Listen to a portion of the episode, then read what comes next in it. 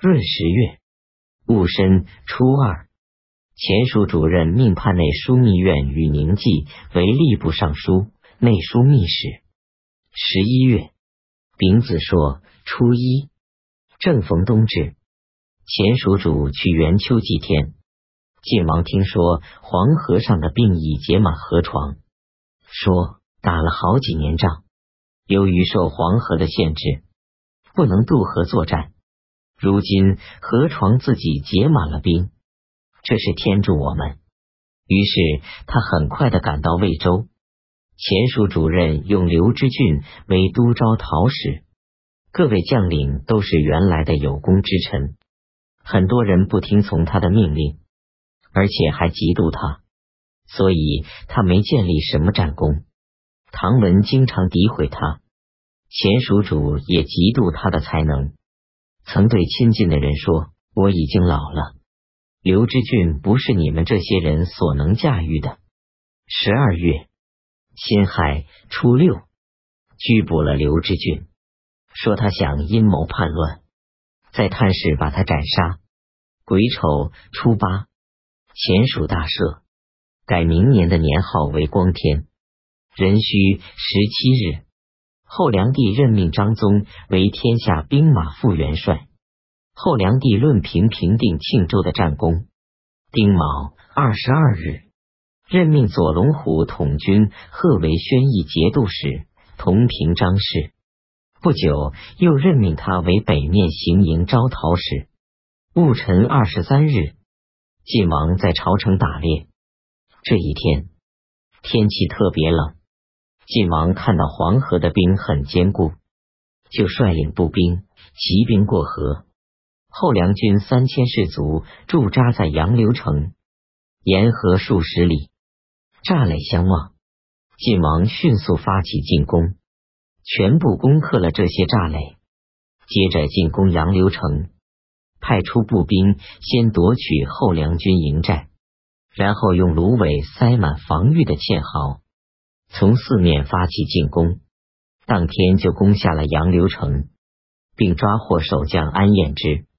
在杨柳城失守以前，后梁租庸时户部尚书赵岩曾对后梁帝说：“陛下即位以来，还没有去南郊祭天。”议论这件事的人认为，陛下和诸侯没什么两样，被四方所轻视，请陛下去西都行郊祀礼。并夜拜宣陵。敬祥进谏说：“自从刘师立以来，公司都处于十分困难的时刻，人心惶惶。现在要去祭祀元丘，必定要施行赏赐，这是为了图虚名而受实害。况且晋国劲敌近在黄河边上，御驾车马怎么轻易出动？等到北方平定以后。”再去交祀也不晚。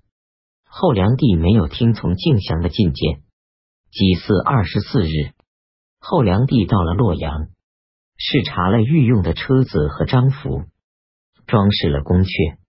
去南郊祭祀的日子已定，突然听说杨柳城失守，道路上的人都传说晋军已经到了大梁，并扼住泗水。跟从后梁帝出行的官员们都很担忧自己的家，相互哭泣。后梁帝恐慌而失去了主意，于是停止了交祀，奔回大梁。甲戌二十九日，后梁帝任命河南尹张宗为西都留守。这一年，闽王王审之给他的儿子衙内都指挥使王延君娶了越主刘延的女儿。四年戊寅，公元九百一十八年春季正月乙亥朔初一，前蜀大赦，恢复国号为蜀。后梁帝回到大梁，晋军一直侵略到运州、蒲州以后，才率军而还。敬祥上书说，国家连年战事失利，疆土日益缩小，陛下身居宫中。和您一起共商大事的人，都是您的左右亲信之人，怎么能估量到敌国的胜负呢？先帝在世的时候，拥有河北的全部疆土，亲自驾驭着豪杰将士，仍不得志。今天敌人已经到了运州，还不能引起陛下的注意。我听说李存勖继位以来，到今年已经十年了。每当攻城作战，无不亲自冲锋陷阵。最近攻打杨流时，亲自背着柴树走在士卒的前面，结果一鼓攻下杨流城。陛下温文儒雅自守，安然自若，而派贺知流去抵挡敌人，希望他们驱逐敌寇。我不知道他们能做什么。陛下应当广泛寻访老人，另外寻找一些别的方法。如果不能这样，忧患就不能停止。我虽然无才，但国家给我的恩情很大。陛下如果一定缺乏人才，我请求到边疆为国效力去。